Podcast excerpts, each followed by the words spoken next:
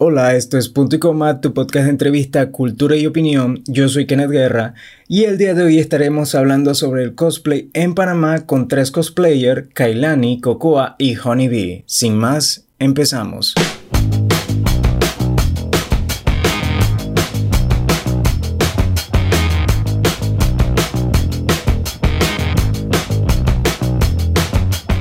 Vale, la noche de hoy está el podcast algo lleno. Estoy acompañado de cosplayer panameña, ya que el tema de hoy es sobre el cosplay en Panamá. Así que para ir sintonizándonos todos y vayan acostumbrándose a las voces, eh, no sé si se presentan ustedes y asimismo los, los escuchas van asociando la voz a sus nombres. Así que eh, empecemos con Kailani.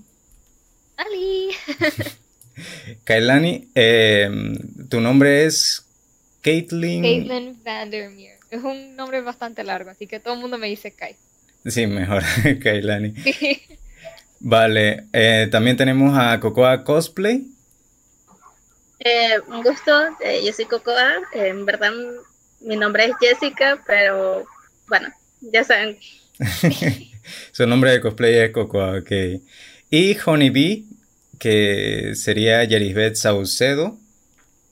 Hola, muy buenas noches. Mi nombre igual es largo, mi nombre es Yerisbeth Saucedo, pero me conocen muchos como Honeybee. Vale, eh, por lo que tengo entendido, Kailani y Cocoa son cosplayer, tú Honeybee eres cosplayer y host en los eventos. Correcto. Vale. Eh, para ir ya empezando, porque me gusta mucho explicar desde un inicio qué es lo que vamos a hacer, em, ¿cómo ustedes le explicarían a alguien el, lo que es el, cosplay? ¿De qué forma, digamos, si el día de hoy hay un viajero del tiempo del pasado y llega a este punto que no saben nada de, de cosplay, ¿de qué forma ustedes se lo explicarían? A ver si. Nos gusta, nos gusta disfrazarnos de personajes que nos gustan. Eso es teóricamente lo que nosotros hacemos. Vale. Bueno, más tecnicista, pues que el cosplay viene de la palabra costume y play del inglés. Eh, costume significa disfraz, play significa jugar y significa pues disfrazarse y jugar. Pues. Las dos palabras unidas, cosplay. cosplay. Vale. Eh, ¿Cuánto tiempo llevan ustedes haciendo lo que es el cosplay y a cuáles eventos han, asistido? A ver si empezamos por Cocoa esta vez. Bueno, yo tengo cinco años de hacer cosplay y en verdad comencé en un evento pequeño que llamado Aquí, Akiba Day, si no me equivoco. Y pues de ahí he ido escalando, tratando de ir a eventos más grandes como los, como los son el Icon, eh, Kiken Yurei, Comic Con, Megacon y todos estos que han hecho grandes en los últimos años. Solamente, ok, tú eres de la capital. Eh, sí, exacto. Yo soy de la capital, pero generalmente cuando los eventos son en provincias centrales eh, o en Chiriquí, por allá en Suiza, yo voy.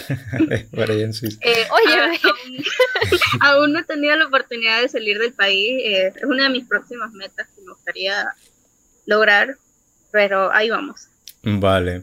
Honeybee, a ver tu experiencia, tu... Eh, cuéntanos acerca de ti, a cuáles eventos has asistido. Vamos a listarnos para leer la, para la Biblia. Al menos lo más destacado. bueno, yo... Ella, ella es demasiado vieja. sí. Yo empecé en esto desde el 2009. Mi primera convención fue una apertura anime, la realizaban en el Centro de Convenciones Atlapa. De ahí a realizar mi primer cosplay, puedo decir que fue en una interactiva 2012. Ya desde ahí, eh, yo no soy cosmaker como son mis amigas. Yo todo lo mando a hacer, lo mando a pedir. Simplemente soy la percha. Vale. Pero. La cosmodel, como le decimos. Pero básicamente, eh, sí, desde el 2012 puedo decir que he empezado a, en este vicio de, de disfrazarse, como lo dice buen panameño. Pero más que nada es, es un hobby sano y ¿qué? Son como casi ocho años en esto. Vale, entonces... Mentira, eso no es sano. Quita dinero. A ver, entonces, cosmaker serían los cosplay o los cosplayers que crean su propio su propio Correcto. vestuario. Y Ajá. cosmodel es personas que usan ese vestuario. Vale, vamos aprendiendo nuevos y, términos. está- y también está el prop maker, que Uh, sería el que hace los props como las armas, escudos, etcétera, etcétera. ¿No sería lo mismo que el cosmaker? No. No, no, cosmaker es más porque- como en tela. Sí, Mm. cosmaker se enfatiza más en lo que es textiles y prop maker en lo que es eh, ya sea foie, madera, etcétera, etcétera. Sí, porque son se trabajan de diferentes maneras. Vale. Ahora, Kailani, cuéntame tu, tu experiencia, en cuáles eventos has participado. Bueno, mi primer evento, mi primer evento en sí fue un evento en Costa Rica, Mm. eh, pero no, no participé, no fui de nada, solo fui de mortal. Uno de los, uno de los únicos eventos donde yo he ido mortal. Y eso fue hace cinco años atrás. Eso, si no me equivoco, fue un Kamen o un Matsuri allá en Costa Rica. Eh, mi primer cosplay aquí en Panamá fue usada en el JK Fest del 2013 Ujú. y fue algo hecho, eh, la máscara hice yo, pero todos los textiles sí lo hizo un amigo mío. Pero desde hace más o menos tres años y medio aprendí a coser y aprendí a hacer cosas más básicas y me he estado reforzando mucho en lo que es props y armaduras durante estos dos años, de año antepasado y, y el año pasado.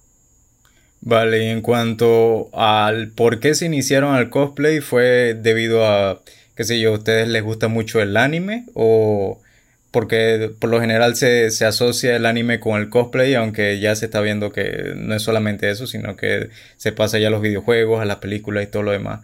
Pero, ¿qué les motivó a ustedes a, hacer cosplay? A ver, Kailani, empezamos contigo.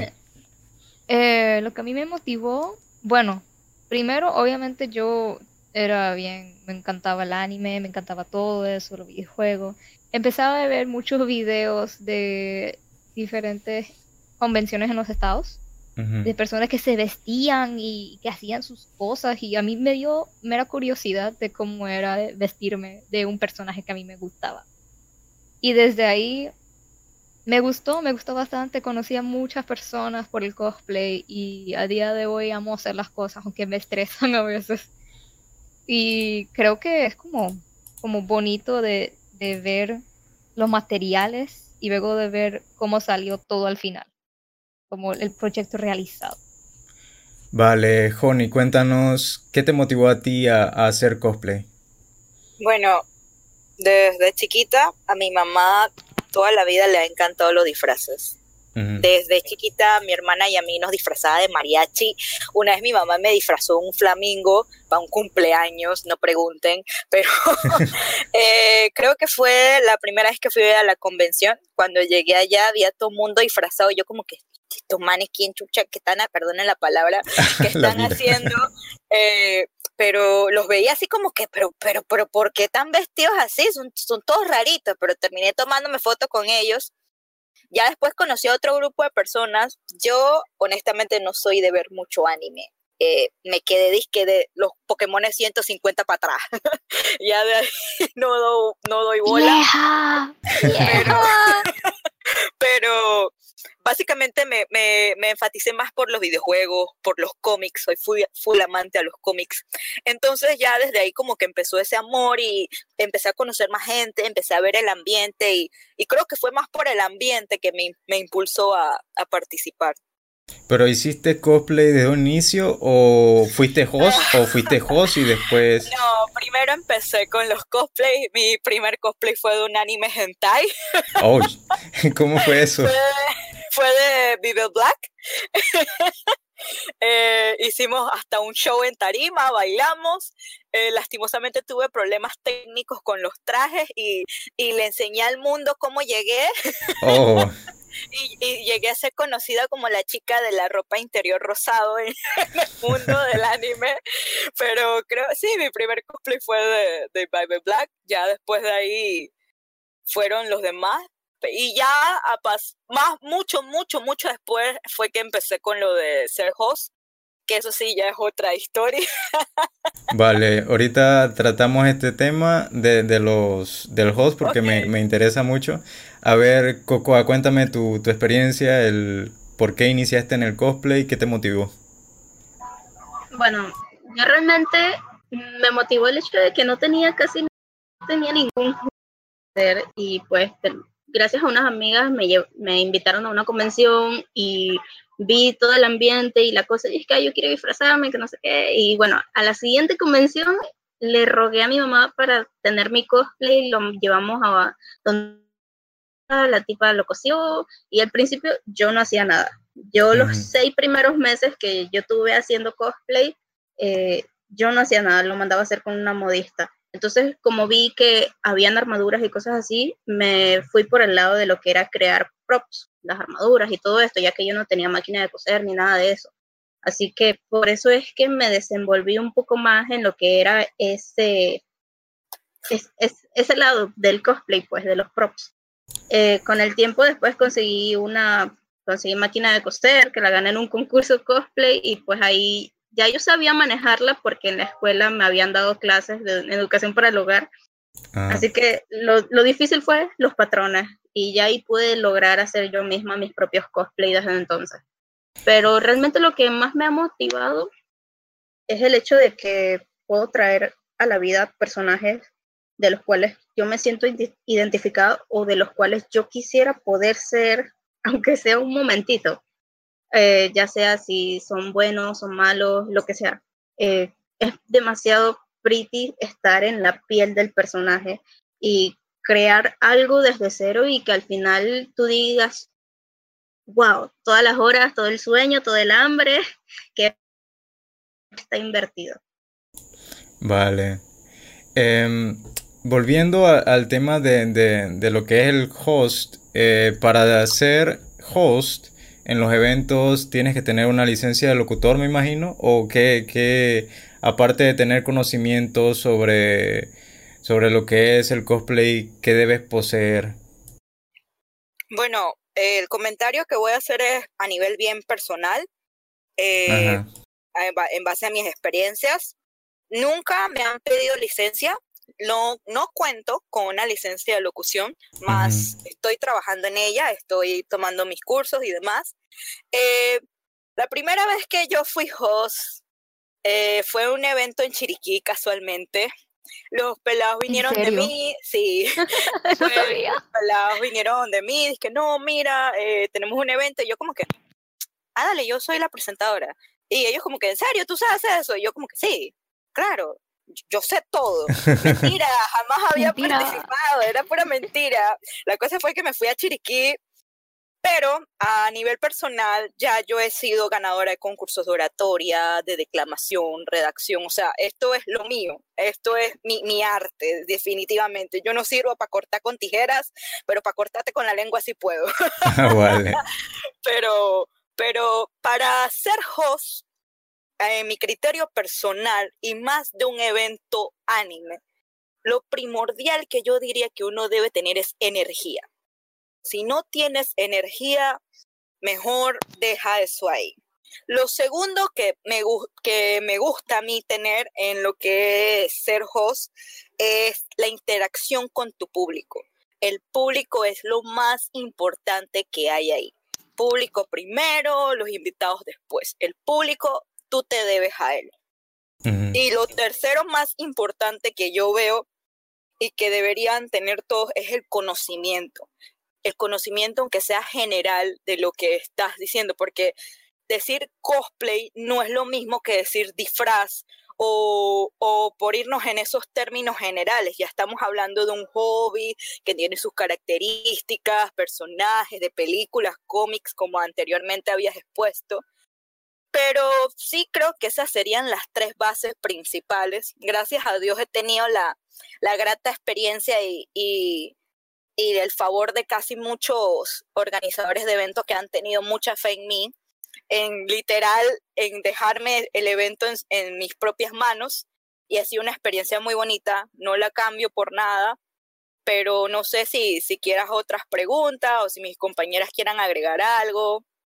Me gustaría agregar algo. Saber de los personajes que están haciendo, que los cosplayers están haciendo. O al menos como conocer y cómo decir los nombres y cosas así. Eso es algo que... eso, eso me, da, me, da, risa y perdona que te, que te interrumpa. pero como anécdota personal, yo sinceramente mucha gente cuando yo le pregunto es que no, que qué cosplay vas a hacer, me salen con unos animes o unas cosas que yo en mi vida, en mi vida he visto.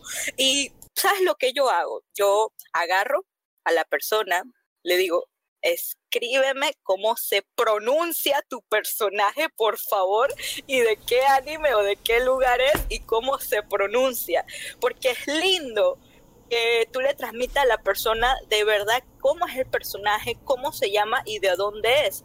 Porque de qué vale que la persona se suba a la tarima, haga una pasarela súper hermosa, pero cuando la gente quiera buscar o saber cómo era el personaje, no tiene la menor idea. Eso es un punto muy, muy importante. Más que nada es la, la dicción y el léxico que debe uno agregar a, ser presentador. También es muy distinto y dependiendo del evento, porque no es lo mismo animar un concurso cosplay a, a animar conferencias de prensa y demás, que también he tenido la oportunidad de, de estar ahí. Vale, entonces lo único que te falta es la licencia. ya tienes la experiencia. Exactamente. Y bueno, estamos trabajando en eso. Estamos trabajando en eso. Vale, excelente. Cuéntame, Cocoa, ¿qué personajes tú has dado vida en tus cosplay y cuánto tiempo te tardas en hacer, o bueno, en, eh, me, me, dijiste que te encargas en la parte de armaduras prosméticos, creo que es la palabra. Progmaker. Eso, eso. Eh, bueno, en realidad ya no soy solo Progmaker. Eh, desde hace casi dos años, por fin también, como te dije, ya sé coser, ya sé sacar patrones y todo esto. Y bueno, hacer un cosplay en sí de armadura, por a veces que, por mucho que no lo crean, me cuesta mucho menos que hacer un cosplay de tela. Muchos piensan que, la tela es mucho más fácil que la armadura y bla, bla, bla, pero no es así. Son iguales de complejos e inclusive hasta más difícil a veces la tela que la armadura. Y generalmente un cosplay de armadura, este año me he dado cuenta que un cosplay grande de armadura en un mes lo puedo hacer. Vale, en cuanto a lo... Eh, a, uno de tela, a uno de tela me puede tomar hasta dos meses y hasta tres meses, dependiendo de qué tamaño sea el cosplay. Por ejemplo, yo hice un triple vestido de Peach eh, para un solo concurso, que era una Peach, la Peach clásica, la Peach de Smash y la Peach de Mario Odyssey. Y esos tres vestidos me tomaron casi tres meses y medio hacer. Y eran desmontables. Sí, eran, desmontables, exacto, porque... Eran gigantes en la presentación tenía que, tenía que tener uno encima del otro para poder entonces en medio del escenario quitármelo y que saliera a relucir el que tenía abajo y el que tenía abajo. Wow, en esos eventos tienen buen aire acondicionado o algo así para que no te dé calor. Pues, casualmente en, ese evento, en ese evento por mi, el tipo de presentación que yo tenía que era bailando y saltando y por tener encima los trajes y ya era en el Atlapa. Atlapa tiene aire, pero si se llena mucho no se siente tanto. Y al bajarme del escenario después de la presentación, casi, se, casi me desmayo, yo creo. O sea, todo se me puso negro y sentí que todo me daba vuelta. Oh, rayos. en cuanto a los personajes, ¿cuál personaje tú te quedarías o el que más te ha gustado personificar? Uf. Eso pregunta. Eh, a mí me gustan todos mis cosplay de LOL. en verdad, es muy difícil quedarme con uno exacto, pero quizás de todos los trajes, porque uno siempre se supera con cada traje que uno hace. Quizás es el que hice hace un, hace un ¿cuánto fue? Hace 15 días. El que fue el de Monster Hunter, eh, la armadura de la cazadora Blade Master, eh, Barusa Burazo del Master Hunter Frontier. Ahora di, eso tres veces para ver si no te mueres la lengua. vale. En cuanto a Kailani, cuéntame, eh, ¿cuál, ¿cuánto te demoras haciendo lo que es eh, tu vestuario y con qué personaje tú sientes que, que más te ha gustado personificar? Bueno, así como Jessica también, yo puedo hacer armaduras entre un mes, un mes y medio, ya dependiendo de solamente como de los detalles que tenga. Eh, yo hice un cosplay de Sivir en 22 días. El de Deathwing que yo hice más o menos en 15, 20 días también la hice porque mala y tuve que terminar todo antes del, del Yurei.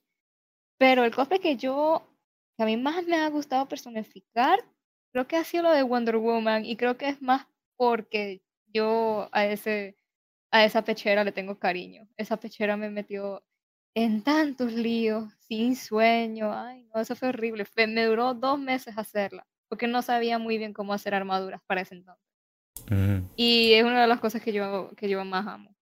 Vale, ¿qué materiales utilizaste? Porque aquí aquí tengo tu, tu Instagram y estoy viendo lo que es la, la, armadura de Wonder Woman. ¿Qué materiales utilizaste para recrear esto? Eh, los materiales usados en Wonder Woman fueron eh, foamy de 6 milímetros eh, como base, foamy de 1 milímetro para los diseños y para las mismas copas de los pechos, eso fue hecho con un termoplástico llamado Warbler, que, no, que puede comprarlo aquí Y eso es un termoplástico que se calienta con blower hidráulico y se da la forma curva o cualquier otra forma, porque he hecho muchas y se mantiene en su forma y queda bien durito después de que se, de, que se enfría. Vale, vale. Muy interesante, no sabía que se hacía con foamy. Sí, todos los props también de, de Jessica, todas las cosas que nosotros usamos, casi toda la mayoría es foamy, ¿ah? ¿eh? sí, en gran parte casi todo lo que yo uso es foamy. Eh, hielo seco. también uso hielo seco, eh, tubos de PVC, yo por mi parte sí he usado madera en varias ocasiones. What? Sí, yo, yo sí no uso madera, solo lo uso cuando tengo que hacer arnés para alas o para zapatos. O para colas. No, para colas no he, no, no he hecho, sino para arnés de espalda o de caderas. Vale, y tú, Honey, eh, cuéntame, me, ya me contaste que no te gusta, no tienes la, la, habilidad, pero ¿con qué personaje tú sientes que, que te ha gustado más personificar en lo que llevas haciendo el cosplay? Ari, yo en Panamá me caracterizo por hacer personajes exóticos. Me gusta mucho enseñar piel, me, me encantan los personajes así. Y creo que el cosplay que voy a estrenar el domingo en el Icon es como, como si llevara mi propia piel, que sería Morrigan Island del videojuego de Darkstalkers. Es una sucubo, es una vampira y me identifico mucho con ella en la personalidad. Vale. Ah, ese, ese fanservice. Pero como comentario adicional, como había añadido antes, no, no tengo la habilidad para crear mis propias cosas, pero sí he tenido la oportunidad de llevar en mis trabajos de muchos cosmakers aquí en Panamá, como por ejemplo Jessica, eh, lo que es una compañera nueva que estoy familiarizado en trabajando con ella, se llama Fabiana. Ella está realizando uno de los cosplays y créeme que para mí aunque yo no realice mis propios cosplays y de cierta manera, no, no te miento, a veces me siento así como apartadita, pero, pero a veces siento que he apoyado a mis amigos porque cuando termino de hacer mis cosplays, las personas se me acercan y preguntan, hey, ¿tú lo hiciste? Y yo como que, no, lo hizo tal persona, asesórate con ella, mira, puedes ir con ella. Y de cierta manera siento que así no, no logro plasmar mis, mis artes, pero logro que las demás personas plasmen su arte en mí. Y mm. eso para mí me llena demasiado. Darle, darle el crédito a la persona que tu cosplay o la persona que te proporciona el prop es algo muy importante. Eso es importante, es muy importante porque es como cuando usas una camisa de marca. Los cosplayers, con solo tener su nombre, ya eso es una marca y que tú eh, estés comprando su producto y hacerle un mercadeo es algo importante porque no me parece justo que te adjudiques logros, sudor, lágrimas de otra persona cuando en realidad tú solamente compraste el producto, me explico. Pero sí me alegra, me alegra ser la, la percha de mis amigas. la percha. ok. Em, ya pregunté lo de los materiales. Eh, ¿Cómo ustedes sienten que se encuentra la escena del cosplay en Panamá? En lo que llevan efectuando eh, este tipo de eventos. A ver si empezamos con Cocoa nuevamente. Ok. Eh, bueno, tú te refieres más que nada en cómo ha crecido el cosplay en Panamá, ¿no? Mm, sí, cómo ha crecido, cómo ustedes sienten, hacia qué camino está yendo el cosplay. Bueno, en lo personal yo siento que ya no es como antes. Antes tú llegabas con, con tu cosplaycito sencillo de telas de, de, un dólar o qué sé yo, comprabas tu ropa en el costo y ya decías que era cosplay. Hoy en día la, las personas te con, vienen haciendo y es que, ay, este es mi primer cosplay y cuando ves es una cosa súper grande, una armadura toda pesada, vienen todos pro ya, y porque antes no habían las herramientas que uno tiene ahora. O sea, en internet antes no habían tantos tutoriales como ahora, no había lo que era que, que si el Wordblock, que si las pelucas, que si el pedido por internet, que si la fibra de vidrio, eh, y, un sinfín, y un sinfín de cosas. O sea, ahora, hoy en día se consiguen más cosas a, a precios mejores que antes. O sea, antes tú querías comprar Wordblock aquí en Panamá y no había un proveedor. Ahora, mm. hoy en día sí hay un proveedor de Wordla aquí en Panamá. Vale. Eh, ¿Podrías decir el nombre para que todos sepan cuál es el proveedor? Eh, sí, es el Granujas, el, es de Chiriquí. Sí. sí, es una tienda y él es el único en Panamá que distribuye Wordla. A ver si... De forma oficial. A ver si me, me, explican porque saben que yo soy nuevo en esto. He visto cosplay. ¿Qué es Worla? El Worla es un termoplástico hecho a base de madera y plástico, obviamente. Eh, ese se, se trabaja con lo que es una pistola, una pistola de calor, porque solamente se puede moldear a, a altas temperaturas. En lo, en lo personal, yo no lo utilizo para hacer armaduras grandes, ya que aquí en Panamá eso no sirve. Nosotros somos un país tropical, ajá, mm. somos un país tropical y se dañan por la humedad o cuando los usas te mueres de calor.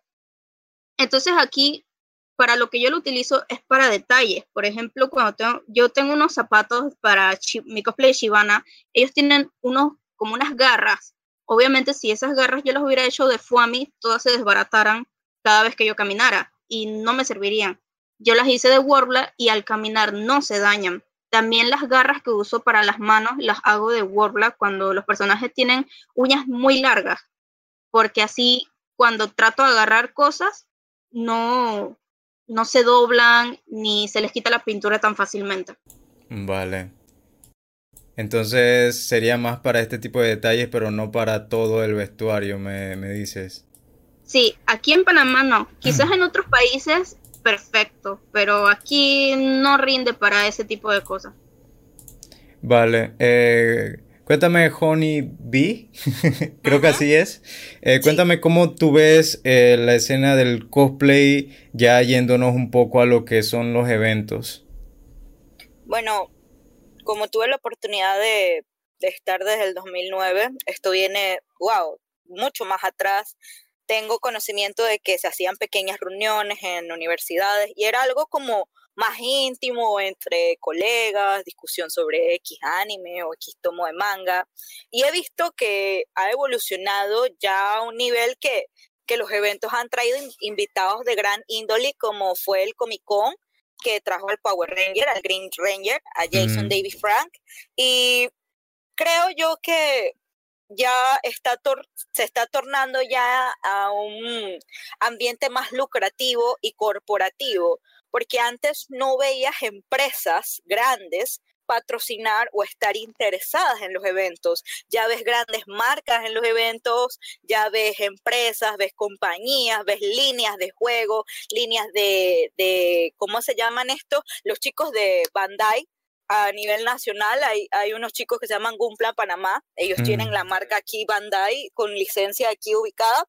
Y eh, a nivel de, de, de, cómo verlo en personal he visto que ha crecido, ha crecido mucho, ya no son los típicos eventos ahí en el gimnasio, eh, parqueando, ya son cosas grandes, hay concursos de todo tipo. Y me atrevo a decir que son eventos unifamiliares, porque puede ir tanto una persona que no sabe, aunque nos vea como estos chiquillos locos andan corriendo por ahí, pero se divierte, y, y personas que saben. Obviamente no se puede complacer a todas las personas y las expectativas que se tienen de muchos eventos a veces suelen ser mucho más grandes, pero la idea es esa, que vayan creciendo y, y vayan aprendiendo de los errores y de los pequeños pininos. Sí, en mi opinión personal, siento que ha crecido y la mayoría ha dejado atrás lo que son los concursos de dibujo, lo que son concursos de karaoke y se han enfocado más en lo que es el cosplay. No veo mal, no lo veo mal, lo veo excelente, pero sí también eh, hay que darle oportunidad a todos, porque de eso se trata, es una cultura geek y la cultura geek es totalmente general. Pero sí he visto que, que, que tiene gran auge y está ganando más aceptación, porque ya ves cosplayer en medios, en televisoras, en anuncios, en, en publicaciones internacionales, y ya no somos aquel país que, que, uno tenía que ver, cómo buscar la peluca, o sea, ya somos, al, ya somos competencia, y quién sabe si, si en unos dos, tres años pues, tenemos la oportunidad de traer el World Cosplay aquí a Panamá, que es una de las más grandes competencias a nivel internacional, y quién sabe, ¿no? Vale, y esta parte también lucrativa inyecta más a que se hagan más eventos, que el mismo país, las, las empresas inviertan a, a, a hacer las actividades. Exactamente, y ya se tiene el respaldo de empresas como Nintendo, como PlayStation, Hasbro, y a medida que van creciendo ya tienes con qué presentarle tu proyecto a la empresa. Ya no llegas con las manos vacías, ya puedes llegar a la empresa y decir, mira, yo tengo un evento que me llegan más de 5 mil personas por día, aquí pueden ver tu marca, y ya es algo más de marketing y se, se, está, se está tornando, ya podemos decir que, que a niveles internacionales y de buen, de buen sentido ya no son los típicos mm. eventos pequeños, e inclusive los pequeños hay tiendas grandes y eso me ha dejado sorprendida y en verdad yo estoy muy feliz, muy feliz de que, de que eso haya crecido de esa manera. Vale, perfecto. Cuéntame, eh, Kailani, ¿cómo tú ves lo que, bueno, la pregunta que ya le he hecho a, a la demás, ¿cómo sientes que, que está yendo el cosplay en Panamá? Bueno, yo soy una cosplayer que ha que ha ido a muchos eventos aquí en Chiriquí, tanto allá en Panamá el año pasado, que gracias a Jessica, ella me brindó un lugar de, para yo quedarme y dormir, para yo poder ir a los eventos allá.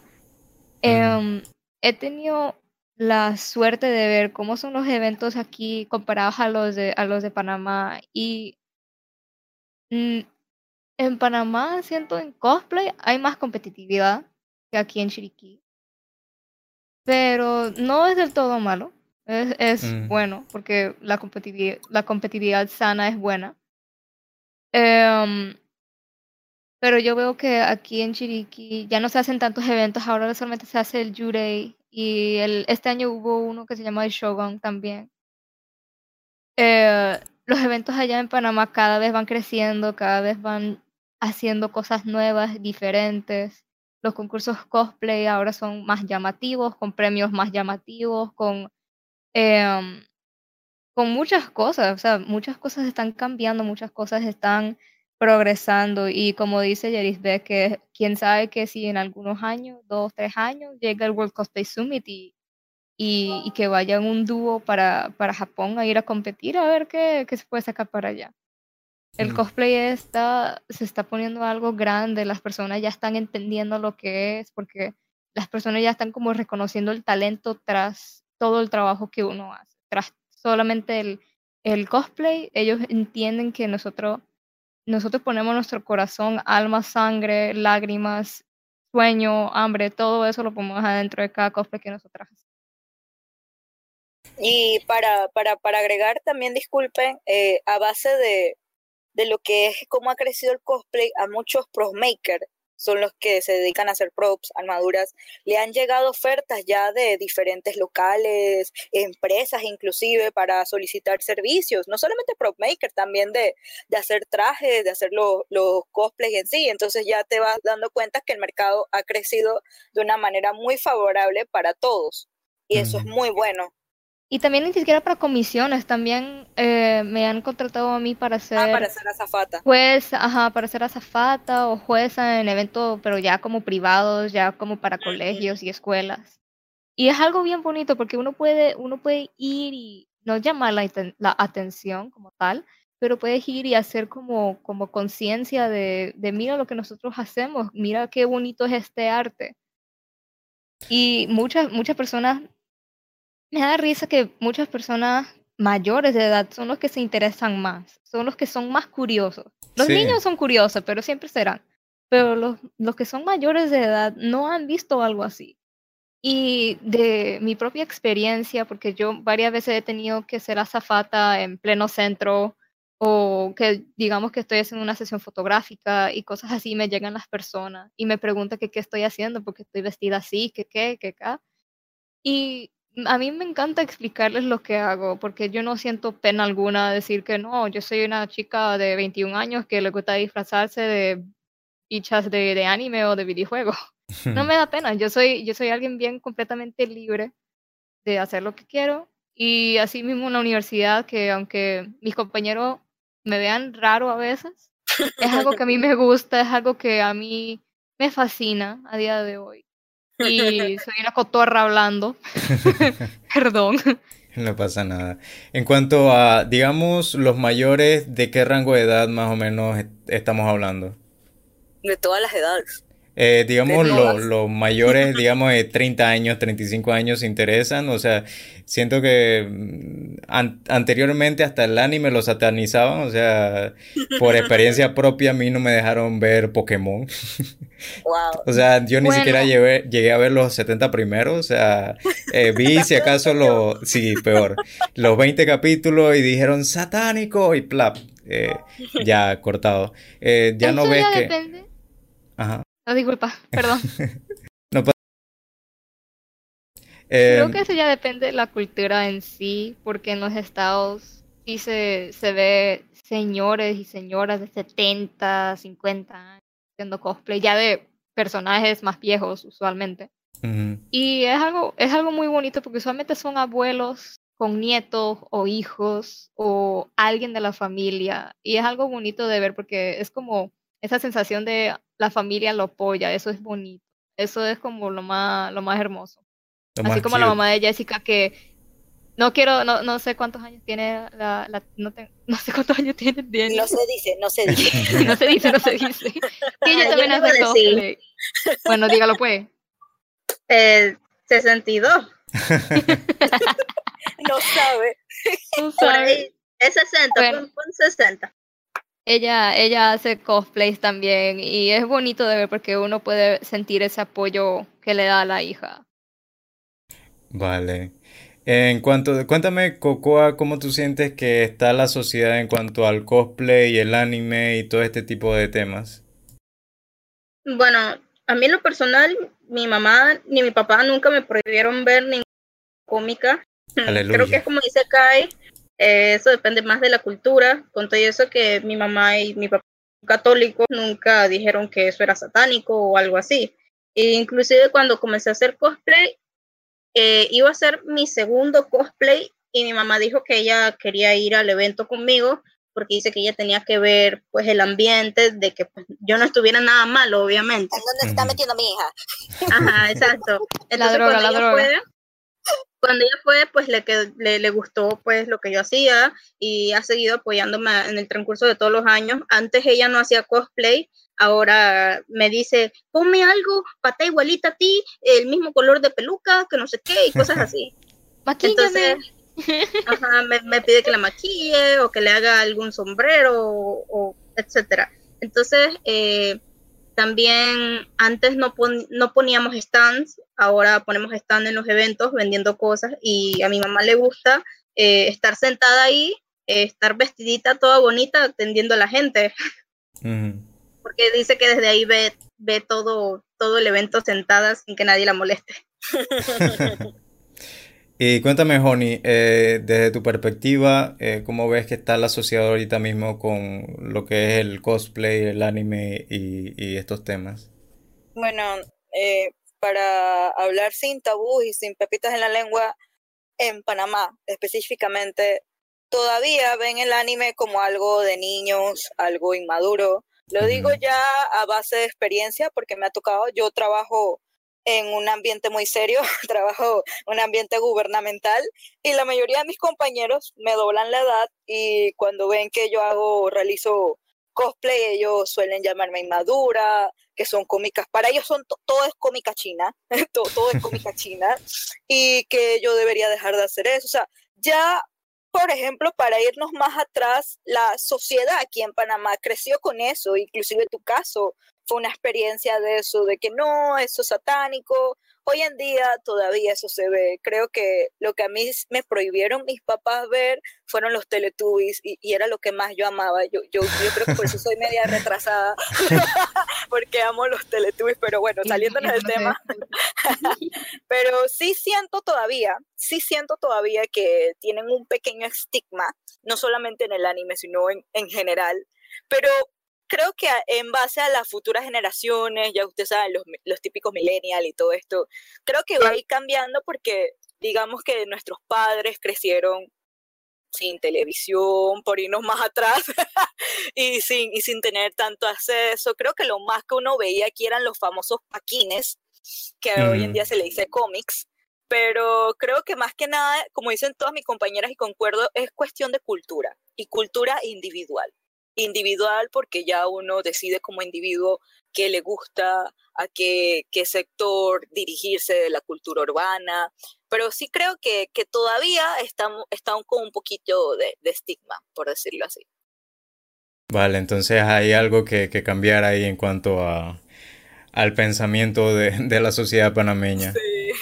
Vámonos a esta, ya ir, ya estamos terminando. Em, ¿Negocio o hobby? ¿El cosplay le brinda beneficios económicos a quienes lo practican? Eh, comencemos por Kailani.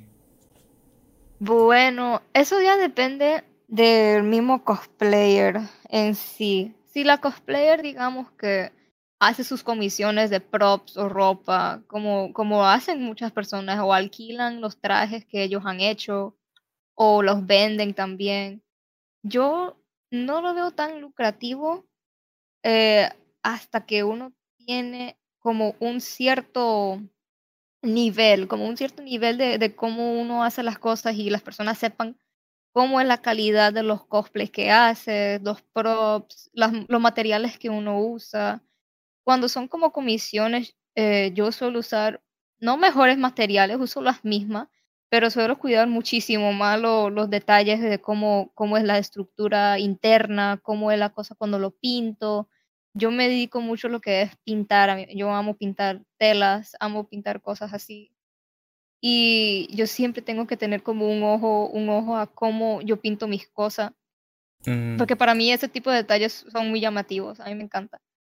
Pero hay muchos cosplayers, no aquí en Panamá, pero por fuera, que hacen comisiones, pero los hacen con modelados 3D, hacen comisiones de, de eh, patrones para props y, y eh, los prints, el Patreon, todo ese tipo de cosas es lo que uno empieza a lucrar.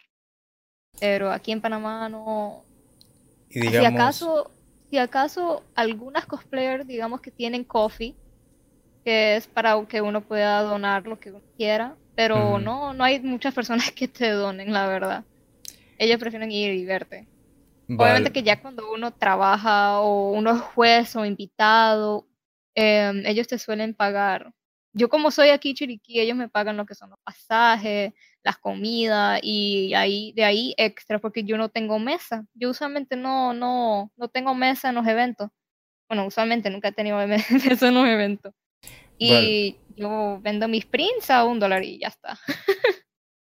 Vale, digamos, no hay, eh, en los eventos no se le paga al cosplayer o se le da premios por, digamos, primer premio, segundo premio, una Sí, monetización. cuando uno, cuando uno concursa, cuando uno concursa y si tienes esa, esa suerte de quedar en algo, de ahí depende de qué premio te da. Por ejemplo, en el Comic Con que acaba de pasar, primer premio eran 2000 Wow. Y Dos mil dólares. no- y 2000, segundo premio eran 1000 y tercer premio era 500, si no me equivoco. Sí. O sea, esas son, son cosas muy llamativas. Bastante Jessica- llamativa. Sí, Jessy se- Jessica ganó segundo lugar, Jessica. Vale, eh, pasemos con Honey. Cuéntame cómo tú Ah, pero sientes. pasa con Jessie. Jessie parece que se durmió. Sí, Jessie, Jessie, habla, Jessie, Jessie. Vamos a pasar con Que como, Jessie. que- como que- Kai nada más hable y hable y cotorrea. y Ah, bueno, pero, pero entonces, eh, pero entonces habla tú también, tú casi nunca hablas. Yo no, pues, yo no voy a interrumpir. Esto- Es todo lo que, lo Vale. que- esto es lo que yo tengo que vivir con ellas. Cuéntame, ah, Coco. habla. Eh, a mí en lo personal, el cosplay de manera lucrativa, eh, el cosplay en sí, ok. El, gracias al cosplay he conseguido lo que es un trabajo de modelo eh, los fines de semana en clases de dibujo de... Me contratan también para clases de dibujo de anatomía. Eh, yo voy, modelo con un, lo que es un bodysuit y siempre en la última clase, en las que son de manga, me piden ir, ir en cosplay para que sea entretenido con los estudiantes. Los estudiantes son de todas las edades, desde, desde 13, 12 años hasta 27 y 30 años. Eh, en cuanto a lo que es mis páginas de Facebook y, y- e Instagram, eh, yo lo que hago es que alquilo todos mis cosplays. Cuando ya los he estrenado, como digo, yo los alquilo. Y me ha ido bien, la gente me los alquila y cuando ya no los suelo usar, que es cuando ya les he hecho sesión de fotos y ya los he usado en eventos, yo los vendo. Por ejemplo, esta Jerry Honey me ha comprado, creo que dos. Yo le Uno. debo el riñón. Jerry me ha comprado, me compró, por ejemplo, el cosplay de Ari Retadora. Ella me lo compró. Y en Toma. cuanto a, a mi Instagram, yo ahora lo que hago es que la gente a veces no sabe qué tipo de peluca o qué tipo de cosplay o, le- o lentes de contacto pedir. Entonces, yo como ya me he vuelto toda pro buscando en internet ese tipo de cosas, los mejores precios y todo eso, yo lo que hago es que me dicen, "Disque, "Ay, no, yo necesito tal peluca y yo se las busco, les doy precio y es como una, una venta, pues. También si necesitan, yo, yo tengo una colección de pelucas, Literal. No, no, dilo bien. Tienes una enfermedad. mira quién habla. bueno, Tienes la como cosa, 30 pelucas, tienes problemas. la, Y la no has usado mitad de ellas. yo las, yo las alquilo y, por ejemplo, si necesitan algún estilizado o algo así, lo hago y obviamente cobro un costo adicional por eso. En cuanto a los concursos, creo que eso ya depende más de los eventos, ya que no todos los eventos te van a dar mil o dos mil dólares. Hay otros que te dan 100, otros te dan es mercancía de las tiendas participantes y pues eso ya queda al criterio de cada cosplayer si querer participar por diversión o por competencia. Ujú. Entonces, eh, tú monetizas por la parte de, de los materiales o el vestuario que tú misma haces. Eh, sí, porque también hago props para las personas que me piden. Eh, Por ejemplo, eh, un bar gaming que va a abrir y me pidió unas comisiones de props de videojuegos, de armas Ujú. de videojuegos, para ponerlas en sus paredes eh, el día que, que ya abra, pues tengo que entregárselos. Ujú. Qué pro. Ahora sí, Honey, cuéntame tú cómo ves el panorama en cuanto a si es negocio o solo es un hobby. Bueno, como cliente, porque soy cliente, lo veo como algo que si le meten empeño, si le meten amor, sí da monetariamente. No es como, wow, voy a vivir de esto porque ya es mi segundo trabajo. Aquí en Panamá se puede, pero necesitas muchos sacrificios. Sí siento que... De poco a poco. Sí, sí siento que, que si vas y te das a conocer es como un trabajo en equipo con tus clientes. Mira, yo te hice tal prop, lo único que te pido es que me mercades o si tienes algún amigo. Y así vas creciendo y te van llegando más clientes. Y no solamente tanto con los props, también con lo que es la, el alquiler de cosplay, porque muchos alquilan su cosplay, las pelucas, o sea, es todo un negocio, porque si usted, usted va a, a buscar en Instagram, es un bazar. Ahí hay desde cosplay completos hasta pelucas, todo. Entonces, todo lente. Sí.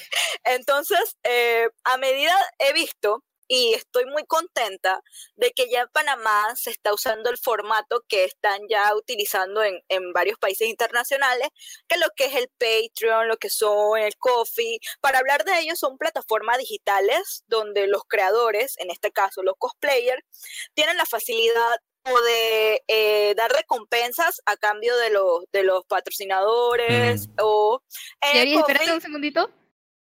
¿Quién? Acaba de temblar. No. Te lo juro, yo sentí que tembló. bueno, como te decía, o pase a los, al, al coffee, que ya es una ayuda voluntaria igual que el Patreon, ya a medida que he visto que muchos cosplayers a nivel nacional lo tienen y que poco a poco han podido surgir. Quizás no sea lo, lo que se espera porque hay que ser honesto, uno se compara con grandes cosplayers internacionales y ve que tiene 500 o 600 patrocinadores, pero hay que esperar, hay que ver que, que el auge crezca un poco. Ya a nivel personal, como anteriormente he, expuesto, soy presentadora de eventos, tanto de anime como muchos auges. Eh, sí me da, sí me da un ingreso extra. Eh, me atrevo a decir que son pequeños camarones que me alegro mucho tomarlos pero, aunque ustedes no me lo crean, hay muchos eventos donde yo he ido y yo no he cobrado. Voy por amor al arte y porque de verdad veo el, la motivación de los organizadores y veo como que debo estar ahí. Y he tenido, de verdad, he tenido la, eh, la, oportunidad de que no he cobrado en los eventos y al final de los eventos me retribuyen monetariamente, cosa que... Y empezamos a llorar. no, espero y es un bonito gesto. Yo pienso que si te das un buen marketing, como dijo Kai, eh, mejoras tu calidad, como dijo Jessica, te das a conocer, vas y trabajas para varios clientes, no solamente para, para el área del cosplay, sí sería como una pequeña entrada. No lo vean como un segundo trabajo, porque eso sí lleva tiempo lleva tiempo y inversión y véanlo como un camarón. Aunque suene feo, el hobby da para hacer negocio. Tengo entendido que muchas cosplayers eh, viven también de, de, a base de sus cosplay, van a, animan fiestas, o sea, ya depende de cómo tú lo utilices. Esa es la palabra que está buscando. El, la utilización que tú le dejas al, al cosplay. No lo veo mal, lo veo bien porque, wow, cuando uno hace un cosplay, ningún cosplay baja de 100 dólares. y de alguna manera u otra hay que, hay que recuperar. En base a, lo, a los premios, los concursos, concuerdo con, con mis dos compañeras, ya eso depende más que nada del organizador y del cosplayer. Ya si te quieres subir a la tarima por amor al arte, bienvenido sea. Ya si quieres subirte a la tarima porque quieres ganar, bienvenido sea. Y necesariamente sí noto que tienden a dar efectivo. Lo veo bien, lo veo bien porque viéndolo de un lado neutro, hace una competencia fuerte y hace que la gente esté un poquito más interesada, porque digo, ¿quién, no quisiera que le cayera una platita del cielo? pero, pero sí veo bien que tanto den dinero como he visto que dan máquinas de coser e implementos que ayuden al cosplayer a, lograr su, a crecer. a crecer, esa es la palabra. Pero sí, a modo de recomendación, me gustaría decirle a, a los organizadores de los eventos que traten de siempre cumplir con los premios, con lo que se va a dar, porque hay veces, hay situaciones que demoran en entregar los premios y es un poquito tedioso que una persona esté, no, que mira que todavía gané y no me han entregado, o sea, hay que tener un poquito de responsabilidad y respeto con, con la persona, porque tanto como uno como organizador invirtió para lograr el evento y uno como cosplayer también invirtió para llevar ese cosplay al evento. E inclusive los cosplayers sin saber se tornan hasta zafatos del propio evento con el simple hecho de estar ahí y que la gente tú le preguntes, hey, ¿por qué quieres ir al evento? No, que quiero ver el cosplay de Cocoa, quiero ver el cosplay de Kailani y así pues. O sea, mm. ya depende del enfoque que uno le dé al, al mismo cosplay. Vale, ya esta sería la última pregunta. Em, ¿De qué forma los interesados, aquellos que nos están escuchando y les interesa eh, empezar a hacer cosplay, podrían empezar a dar estos primeros pasos? A ver si eh, nos dice Cocoa qué piensa ella. Bueno, pienso yo que pueden comenzar con algo sencillo. A veces muchas, muchas veces se quieren venir con cosas pesadas o con cosas que están fuera del alcance y al final no terminan haciéndolo o simplemente no te termina gustando cómo te queda. Hay que ir de poco a poco porque obviamente nadie nace sabiendo.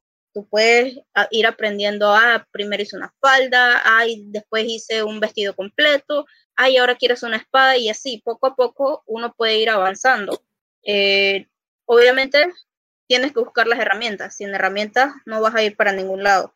Internet es la mayor herramienta que tú puedes usar. Ahí tú puedes encontrar tutoriales de cómo hacer un vestido hasta cómo hacer una armadura y estilizar una peluca. Pero hay que sentarse, investigar, porque si tú no investigas, no llegas a ningún lado. Vale, en YouTube eh, sería la, mayor herramienta entonces para ir aprendiendo a hacer... Eh, en realidad, no, no todo, no, todo está en video, es que son, es todo. En YouTube puedes encontrar videos, pero depende de la manera en que tú los utilices. Por ejemplo, mm. tú quieres decir que, ay, quiero hacer la espada de Link, pero no encuentres el tutorial de cómo hacer la espada de Link. Así que puedes usar el tutorial de cómo hacer la espada de otro personaje para poder ayudarte a la base de hacer el, la espada de, Link, o sea, hacer la base de la, de, la que tú quieras hacer. Es un ejemplo, pues. A, veces no se consigue lo que uno busca exactamente, pero tienes que agarrar lo demás que tienes y adaptarlo a tu situación. Vale, eh, aparte de YouTube, ¿qué otra plataforma tú dirías que podrían ayudar a las personas a, aprender? Eh, está Pinterest, está DeviantArt, está también ya en Google tú puedes buscar, que hay imágenes de tutoriales de pelucas, cosplay, y ya, te sale un montón. Cosas así uno puede buscar. A veces en páginas de Facebook de, de cosplayers, tú puedes encontrar los tutoriales que ellos suben, dice que hay, hice esto de esta manera, paso por paso, y te suben la foto del paso por paso de cómo lo hicieron. Vale. Eh, cuéntame Kailani, se me confunde siempre tu nombre. cuéntame, cuéntame, Kailani, eh, ¿cómo tú le dirías a ellos que, empiecen o de qué forma? Bueno, primero quiero como sacar el, el estigma que el primer cosplay tiene que ser hecho por ti. No es verdad, uno puede comprar su primer cosplay, vamos a, vamos a ser honestos. Uno no sabe coser, uno no sabe hacer algunas cosas. Y bueno, creo que lo primero es así, es hacer como dice Jessica, buscar, pero también lo que yo veo que mucha gente que le da pena o le da miedo es hablar con las personas que sí tienen un poco más de experiencia en lo que hacer los props, hacer los cosplay, hacer las cosas que uno hace. A mí me han llegado muchas personas preguntándome que cómo hice la, la armadura de, de, Deathwing o la de Sylvana o la de muchos los me han llegado para la de Wonder Woman porque es una pechera entera. Y yo, yo tengo todas mis fotos ahí. Yo siempre, yo siempre les digo a las personas, cualquier persona que, que me venga a decir, ¿me puedes ayudar? Sí, que claro, ¿qué, qué necesitas? ¿Qué, me puede, qué, qué necesita? Porque creo que nosotros tener 5, 6, 7, 10 años de experiencia creo que yo veo mucho de mí cuando yo estoy viendo a las personas primerizas, los principiantes, veo mucho como, ay, yo me acuerdo cuando yo era así, que yo necesitaba ayuda y trataba de preguntarle a alguien, pero me moría de pena o simplemente no, no querían ayudarme. Y yo como quiero, yo, yo misma quiero ayudarlos, quiero, quiero hacer que este hobby se vuelva algo bonito, algo que no esté tan lleno de toxicidad.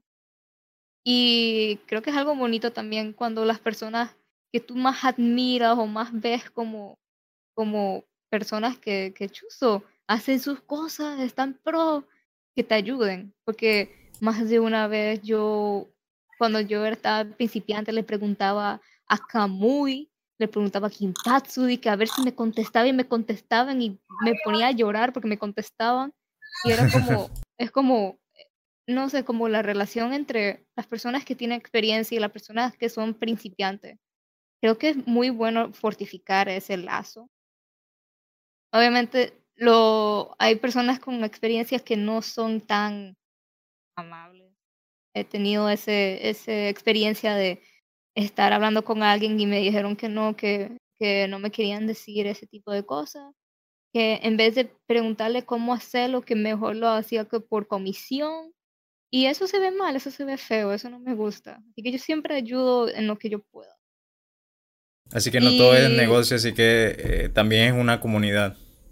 Claro, es algo que a mí me gusta, es es mucho más que, que, un simple negocio, al menos en mi parecer. Obviamente uno siempre quiere tener un poco plata extra, pero yo me siento como mal por algunas personas que no, quizás no tienen esa, ese, esa facilidad. apoyo económico, esa, esa facilidad de, de hacer una comisión, porque a veces las comisiones salen caras.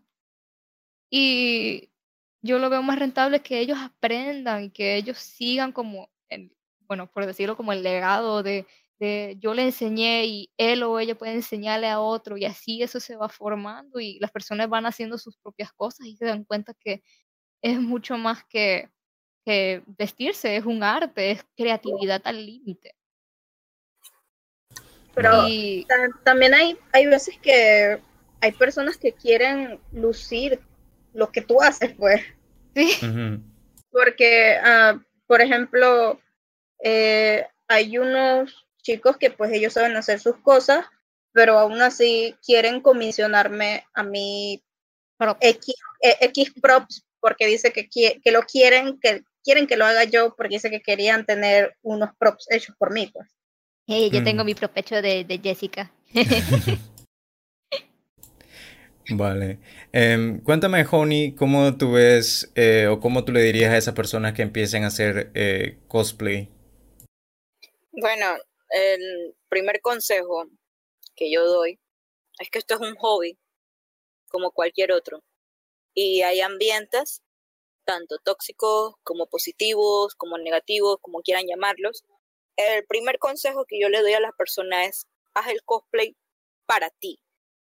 Para ti y por ti.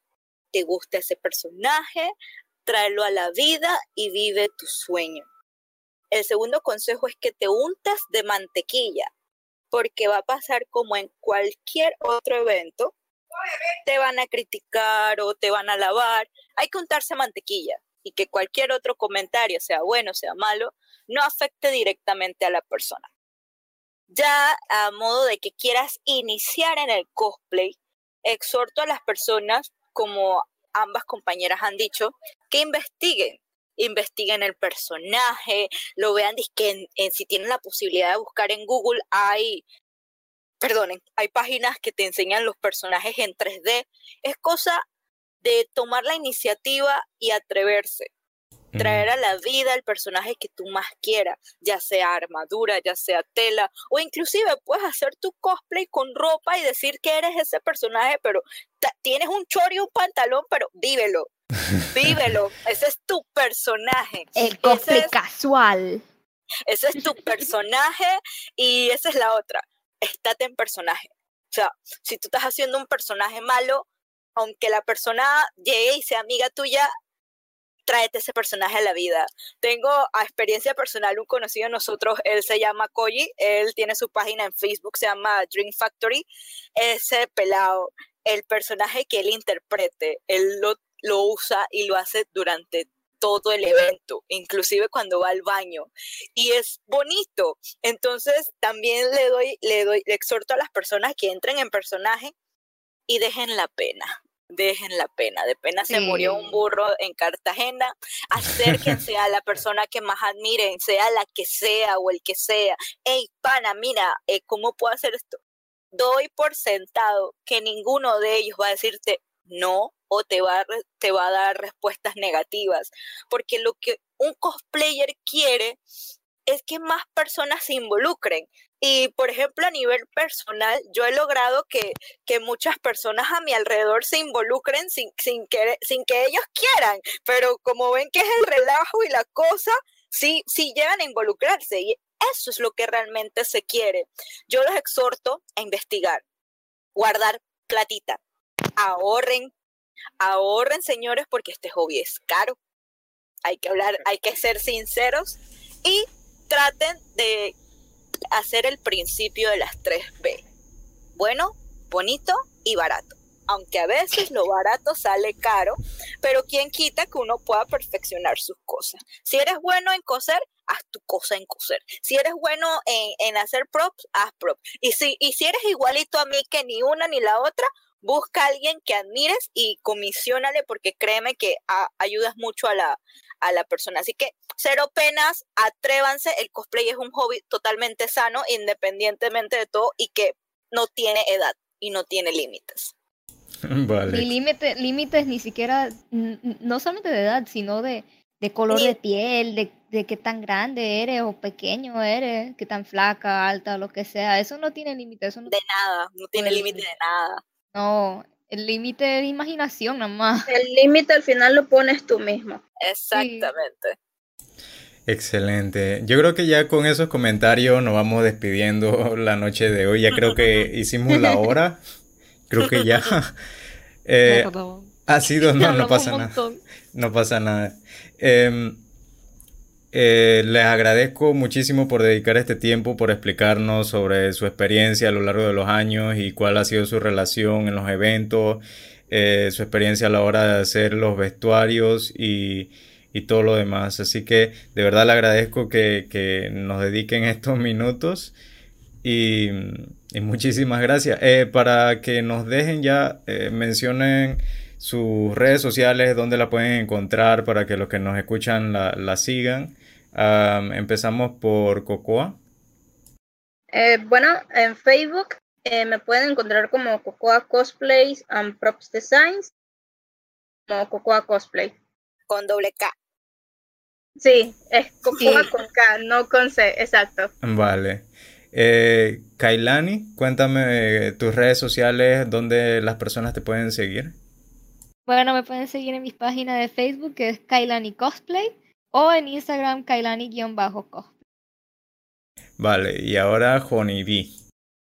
Bueno, para contratos y presentaciones, no me pueden, pueden acceder al Instagram, es honey con doble N, B95, ese es mi Instagram, y mi Facebook es honeybee para cualquier consulta estoy a la orden. Vale, B es solamente la B para que quienes lo... Es solamente la B. Sí, porque está, el nombre está en inglés, así que es para que sepan que es una B. No pongan una V y una I. Claro, claro, claro. Bien gringa yo. Tú bien gringa y yo bien parameño. vale. Suiza. Así que será hasta el próximo episodio. Bye bye. Nos fuimos. Bye. Chao. Le agradecemos enormemente a las chicas por dedicarnos un tiempecillo y hablar sobre el tema del día de hoy. Si te ha gustado este episodio recuerda que puedes darnos una buena puntuación en iTunes y brindarnos tus comentarios.